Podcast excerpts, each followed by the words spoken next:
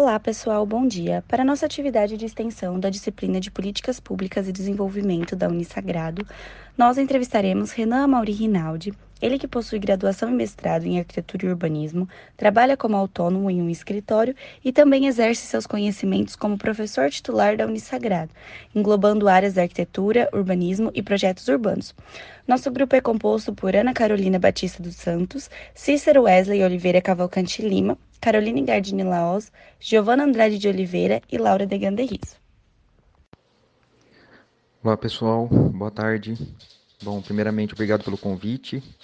É sempre um prazer poder conversar com vocês, responder as perguntas e a gente discutir um pouquinho sobre o assunto. O tema da nossa entrevista são as problemáticas urbanas que envolvem o município de Bauru. Dessa forma, em sua visão, qual o maior problema público urbanístico de Bauru?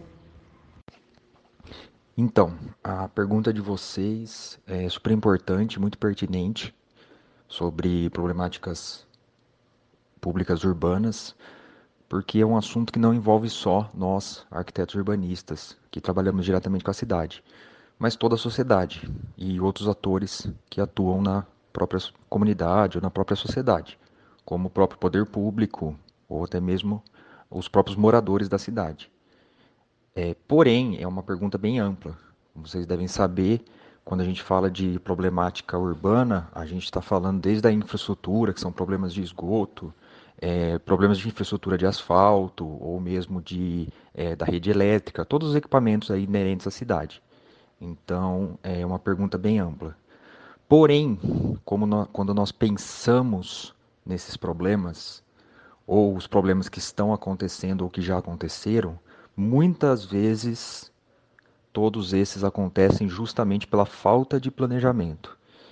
Então, eu acredito que dentre as problemáticas existentes, dentre os, dentre os problemas é, existentes na cidade, é, urbano, eu acredito que talvez o cerne disso tudo seja justamente o planejamento urbano. Ou seja, a gente poder entender o que está acontecendo na cidade, quais são os problemas, quais são as falhas ou as faltas né, de infraestrutura, como eu comentei do asfalto, rede de esgoto, rede de água, a própria drenagem urbana, que a gente tem aí tantas enchentes em Bauru. E tudo isso é com certeza decorrente de uma falta ou de um mau planejamento urbano. Então eu acredito que, dentre as problemáticas urbanas, a principal, um dos principais é, problemas que nós temos, justamente por ser um dos, dos causadores desses problemas, talvez, a gente pode até pensar assim, é justamente a questão da falta de planejamento. Ou, ainda dentro da ideia do planejamento urbano, a gente pensar na questão política, de interesses. Então, a gente tem, por exemplo, a própria lei do zoneamento, que surgiu a partir de um planejamento inicial lá na década de 80 e foi promulgada em 1987. Então, essa lei do zoneamento é a lei vigente aqui de Bauru, por exemplo. Tá? Citando o exemplo aqui da cidade que está a faculdade. É, então a gente tem aí uma lei extremamente defasada e não se consegue atualizar essa lei justamente por interesses políticos, porque muitos não querem mudar, muitos não querem perder o que tem e não estão pensando em prol da cidade como um todo. Claro que isso varia de cidade para cidade. Várias cidades têm um plano diretor muito mais recente, leis de zoneamento muito mais recentes, mas muitas vezes essas leis elas são moldadas ou definidas a partir de interesses privados, interesses de grandes empreendedores ou grandes é, proprietários de terra. Ah, então, você mencionou é, a falta de planejamento como uma das problemáticas, né? Você acha que a própria sociedade tem uma parte da responsabilidade sobre isso, ou que somente os órgãos públicos e os profissionais, inclusive da arquitetura, tenham uma parte da responsabilidade? Então, na verdade, é, quando a gente fala de política pública, ou mesmo de qualquer problema na cidade, um problema urbano, todos têm responsabilidade, né, a sociedade como um todo. Porque todos nós vivemos na cidade, todos nós, todos nós moramos e transitamos na cidade. Porém, eu, particularmente, eu, professor Renan, eu acredito que existam certos pesos. Como nós, arquitetos urbanistas, o próprio poder público e até as entidades de classe, né, no caso o CAL, o CREA, é, nós temos um conhecimento maior de como lidar ou planejar esses problemas, eu acho que nós temos uma, podemos dizer assim, uma culpa maior do que a sociedade em si. Porque cabe a nós é, passarmos esse conhecimento ou orientarmos, nem passarmos, na verdade, orientarmos a sociedade para que haja, é, para que ocorra essas intervenções de acordo com o que a cidade precisa. Porém, se a gente tomar como exemplo cidades de talvez de outros países que têm um planejamento um pouco diferente, um pouco mais rígido, a gente tem talvez assim os maiores exemplos são os países é, do, ori do Oriente não, da Europa Ocidental, principalmente quando a gente fala de Portugal, Espanha e também de é, França e os Estados Unidos, o que acontece? As comunidades elas têm uma mobilidade muito maior. Então as comunidades geralmente tendo um líder comunitário, tendo alguém que tenha é, essa representatividade muito mais forte, elas conseguem exigir ou mesmo intervir no poder público para que não haja esses interesses. E aí a gente entra numa série de outros fatores, educação, é, comunicação e muitas outras coisas também. Então eu acho assim, apesar da culpa ser de todos, eu acredito que os responsáveis por organizar, gerir e planejar são os mais os mais é que tem uma culpa maior nesse processo como um todo. E, e também, inclusive, as faculdades. Eu acho que, é, acho não, com certeza é um papel da universidade, da faculdade, seja ela pública ou privada, ela atuar junto do poder público e junto da sociedade para que ocorra essas melhorias. No caso da do Sagrado, acho que o maior exemplo são as extensões ou mesmo as disciplinas extensionistas, que têm essa atuação diretamente na comunidade. Certo. E Renan, tendo em vista toda essa problemática, é, como isso pode refletir nas gerações futuras? É, na verdade, esses problemas, com certeza, eles podem impactar as próximas gerações. E a gente está falando tanto de problemas que pode impactar a próxima geração, é, dos nossos filhos, por exemplo, como uma geração até dos nossos bisnetos, coisas que são feitas agora. E talvez esse seja um dos pontos tão complicados do planejamento urbano, porque muito que se planeja hoje é para se ter um resultado positivo ou negativo, né, se não for planejado, para daqui 30, 40, 100 anos. Talvez um dos maiores exemplos que a gente pode ter, citando novamente a cidade de Bauru, é justamente o fato da, das enchentes. Então, o que acontece? Lá no comecinho da formação urbana de Bauru, lá no início do século XX, 1910, 1920, posteriormente 1950, quando a gente teve um crescimento acelerado da cidade por conta da ferrovia, o que aconteceu? Houve uma, uma ocupação desenfreada, muitas vezes não de forma planejada, não de forma ordenada, então foi uma é, ocupação desordenada no, da cidade, e aí é, se pavimentou ou se impermeabilizou muita área, então acabou diminuindo essa taxa de absorção das águas da chuva. E todo encanamento, toda a parte de infraestrutura de água, esgoto e outras estruturas gerais não foram prevendo essa quantidade de pessoas que ia ter. Então lá em 1950 a gente tinha 30, 40 mil habitantes, talvez nem isso. Hoje, aqui em 2020, a gente já tem 400 mil habitantes. Então, a cidade cresceu, não se preparou para isso e o sistema de infraestrutura de água acaba não de água pluvial acaba não suportando as chuvas que tem hoje. Então, esse é só um exemplo. Uma, um outro problema também, na verdade, que pode citar, que eu acho que é uma coisa que não se tem tanta atenção, justamente por essa, por não mostrar resultados imediatos, né, que muitas vezes é isso que o, o político quer, ele quer mostrar que fez um viaduto, quer mostrar que asfaltou uma via. Não que isso seja algo ruim, mas eles geralmente preferem ações que mostrem resultados é, rápidos. Então, é, a gente vai ter, no caso, os problemas de áreas verdes. Então, muitas vezes, principalmente na cidade de médio porte, como é Bauru, a gente tem essas áreas verdes negligenciadas. Os fundos de vale, geralmente, eles estão sem nenhuma qualificação, não tem é, vegetação adequada, não tem iluminação, não tem passagem, não tem atividades, então acabam ficando degradados, como vocês já sabem, já viram em várias disciplinas. É, então, assim, isso com certeza é algo que vai impactar, porque isso daí vai gerar áreas é, cada vez mais perigosas ou com usos que não sejam adequados, ou até mesmo com ocupação irregular. Então, isso com certeza vai afetar gerações próximas e gerações não tão próximas assim. Outro assunto que a gente achou importante pontuar também é sobre a problemática da mobilidade urbana de Bauru. é, quais as possíveis alternativas que poderiam ser colocadas em pauta na criação de uma nova política pública? Ótimo. É, coincidentemente, eu estou com um projeto de extensão no Sagrado que está trabalhando na prefeitura de Bauru justamente com o plano de mobilidade de Bauru.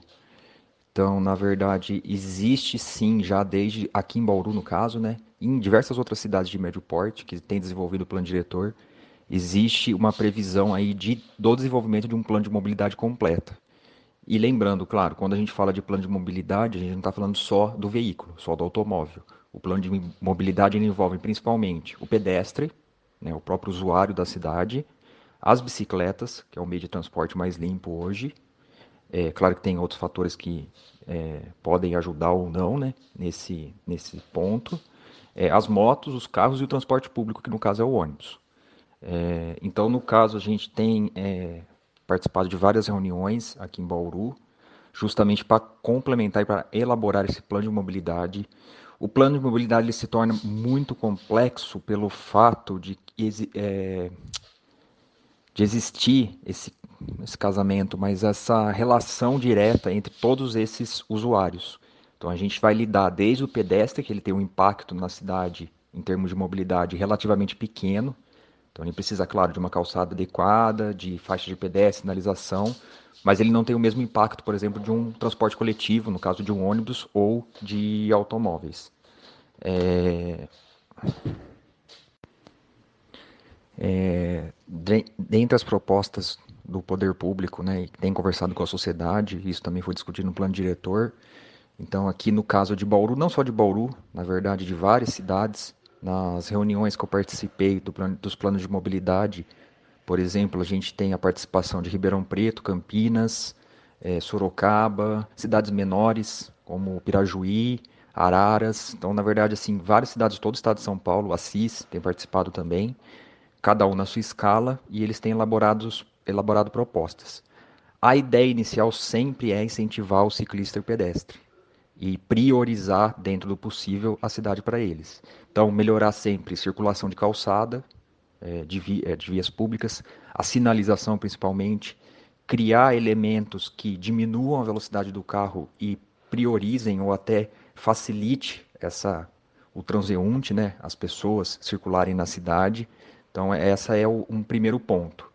Outro ponto, claro, que já é uma escala muito maior, e são intervenções geralmente um pouco mais caras, são as intervenções que a gente chama de grande porte, que, é, que aí visam geralmente essa circulação de automóveis, ou mesmo do transporte público, que aí são conexões, vias é, de acesso rápido arterial que conectem a cidade como um todo, é, ter essa, esse fluxo de carros de uma forma mais uniforme e não criando grandes picos ou áreas de estrangulamento. Então, existe esse planejamento também.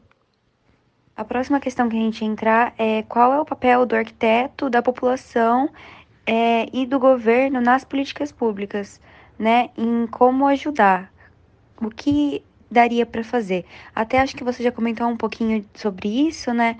É, como projeto de extensão, né? Seria um meio de praticar essa política pública de fazer acontecer, né?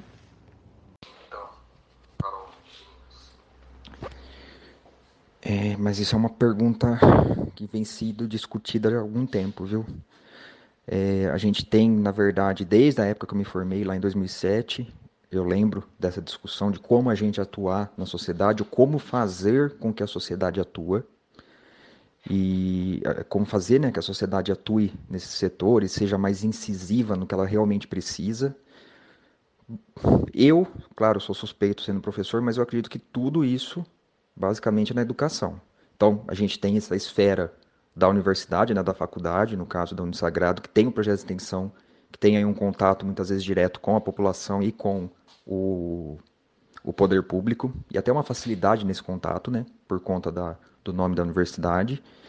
É, e outro ponto também importante, eu acredito, e isso cabe a cada um de nós arquitetos, urbanistas, o dia a dia nosso. Então, assim, pode parecer até um pouco é, utópico eu falar isso, mas se a gente for fazer aos pouquinhos, como formiguinhas, eu acredito que, que ao longo do tempo funcione. é, a gente disseminar esse conhecimento dentro dos nossos círculos. Então, com os nossos amigos, com nossa família. Outro ponto importante, com nossos clientes. Vocês vão ser arquitetos futuramente, arquitetos urbanistas. Então, vocês, quando tiverem um cliente, tiver alguma situação que vai é, impactar a cidade de alguma maneira, vocês explicarem e esclarecerem para ele que a prioridade é a cidade como um todo e não só o terreno que ele é dono, ou só a casa que ele está construindo, ou às vezes vocês forem fazer um prédio, ou um centro cultural, ou qualquer outro edifício de porte maior, é sempre pensar na cidade. Então sempre esse viés social. A arquitetura tem muito essa característica, né, de a gente se preocupar socialmente e por conta de a gente estudar a cidade, né? Mas se a gente for aos pouquinhos implementando isso, eu acredito que esse conhecimento vai se espalhando. E uma coisa que eu posso falar, Lá, quando eu entrei na faculdade em 2001, nossa, faz tempo. Em 2002, que foi meu primeiro ano, o pensamento na cidade mudou muito. Então, eu acho que tudo isso que a gente vem fazendo aos pouquinhos vem melhorando e vem aprimorando o nosso planejamento, o nosso morar, o nosso viver na cidade. E, Renan, em relação às políticas públicas, é, você já participou de alguma? Fez parte da, da elaboração? É, eu já participei sim. Na verdade, o primeiro plano diretor ele foi publicado em 2008, aqui em Bauru. A gente tinha na época o Ministério das Cidades, que não tem mais hoje, infelizmente, e o Ministério das Cidades definiu que toda cidade acima de 100 mil habitantes tinha que ter um plano diretor. Esse plano diretor ele ia fazer um levantamento, uma análise de toda a cidade, e isso lá em 2005, 2006. Definiu né, que, tinha, que as cidades tinham que fazer. Elas tinham 3, 4 anos para fazer é, elas tinham que fazer análise, o levantamento e propor diretrizes. Que aí entra que todos aqueles índices urbanísticos, é, índices não, perdão, instrumentos urbanísticos, ortogonerosa, é, propriedade da terra, todos aqueles itens que tem no plano diretor, que valem até hoje. É, então, nesse período, é, foi começou a ser implantado aqui em Bauru, fez um grupo de discussão, e nessa época eu estava na faculdade. Eu estava fazendo, estava no terceiro ou quarto ano. E aí a gente teve a oportunidade de participar. Então a gente ajudou a fazer alguns levantamentos, a gente participava das reuniões, que são todas audiências públicas, né? Que a população participa. Então nesse período eu acabei participando. E em 2008 foi publicado o plano diretor. É, e nesse ano agora, na verdade, em 2016, houve a revisão do plano diretor, oito anos depois, que foi até tarde, mas houve a revisão do plano diretor, que a secretaria da época fez, e estão ainda revisando.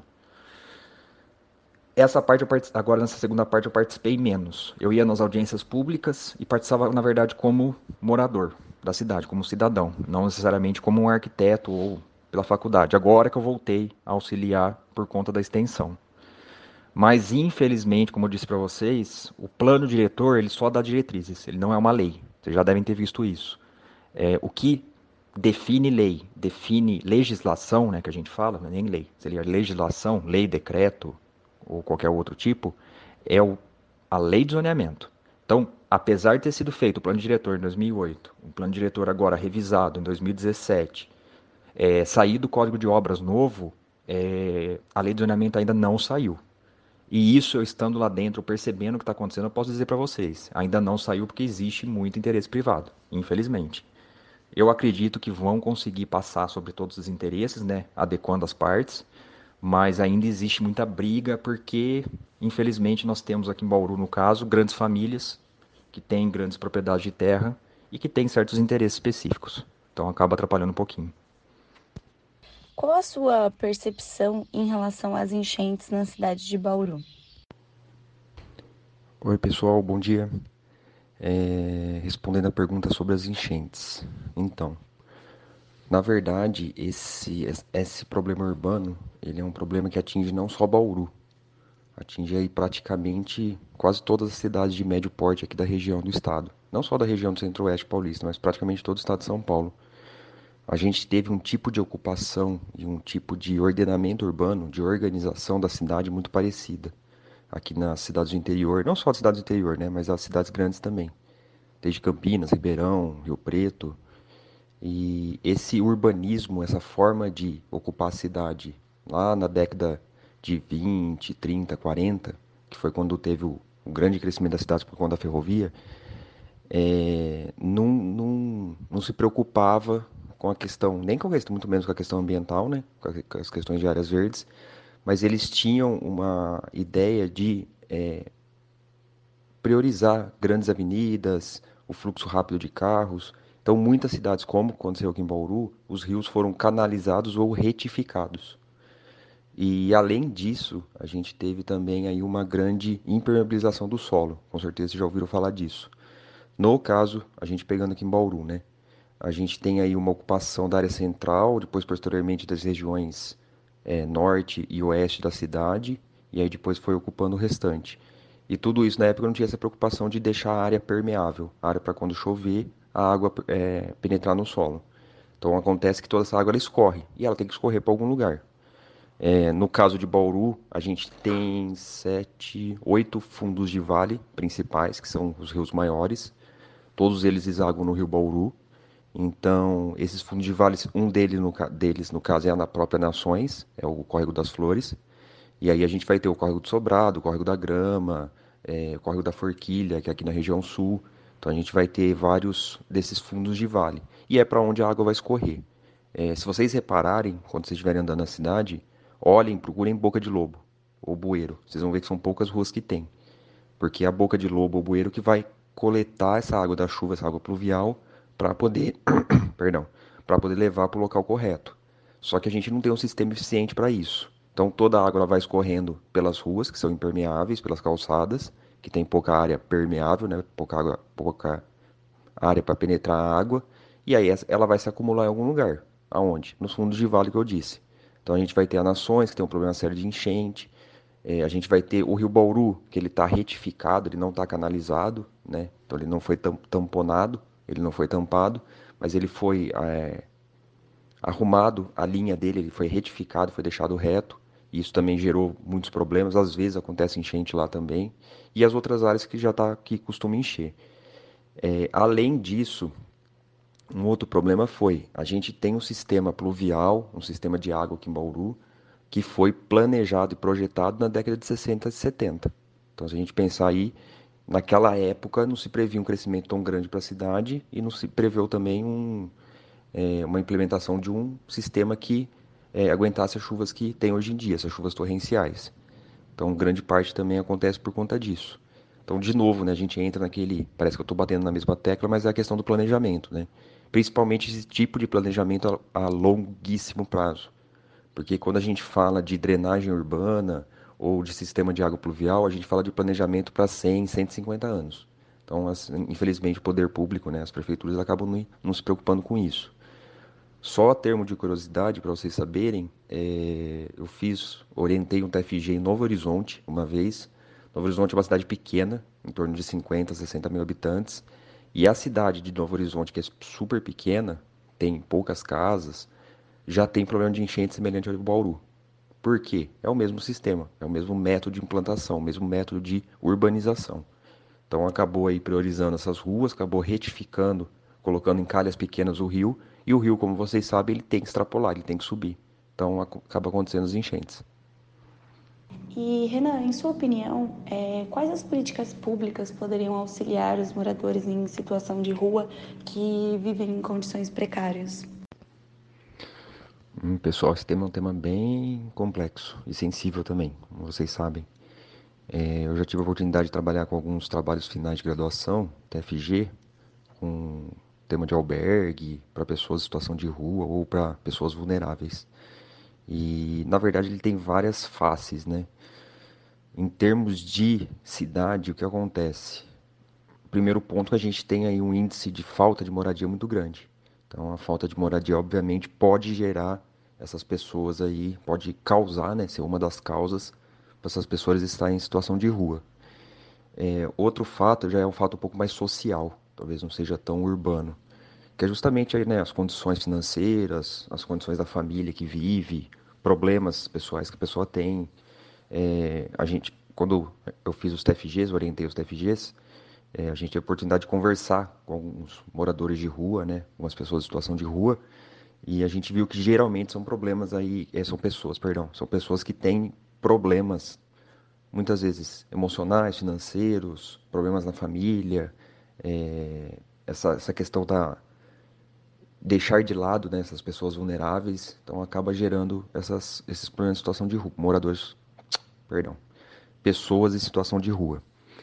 É, uma coisa que eu vejo que ajuda muito são as políticas urbanas sociais, ou políticas sociais, né, dentro da cidade, onde a gente tem um, um suporte, um atendimento a essas pessoas que moram na rua. Na verdade, talvez o primeiro ponto e mais importante que Bauru começou a fazer em 2017, 2016, foi um levantamento né, de quantas pessoas estão na rua, aonde elas estão, como elas, estão. Então, esse levantamento é primordial para poder elaborar qualquer política pública. É, as outras cidades de pequeno porte é um pouquinho mais difícil, eles não têm esse, esses dados. Geralmente são cidades de médio ou grande porte que tem esse levantamento. Porque a partir do levantamento, muitas vezes identificando regiões que possuem mais pessoas na rua, é, é um pouco não mais fácil, mas é, se torna mais viável é, elaborar políticas públicas. E no caso, os albergues, e aqui em Bauru a gente tem o albergue Amor e Caridade, que é do Centro Espírita, que se eu não me engano é o maior albergue que tem, e a gente tem o centro de apoio da prefeitura, que ele dá um suporte, mas as pessoas não podem dormir lá.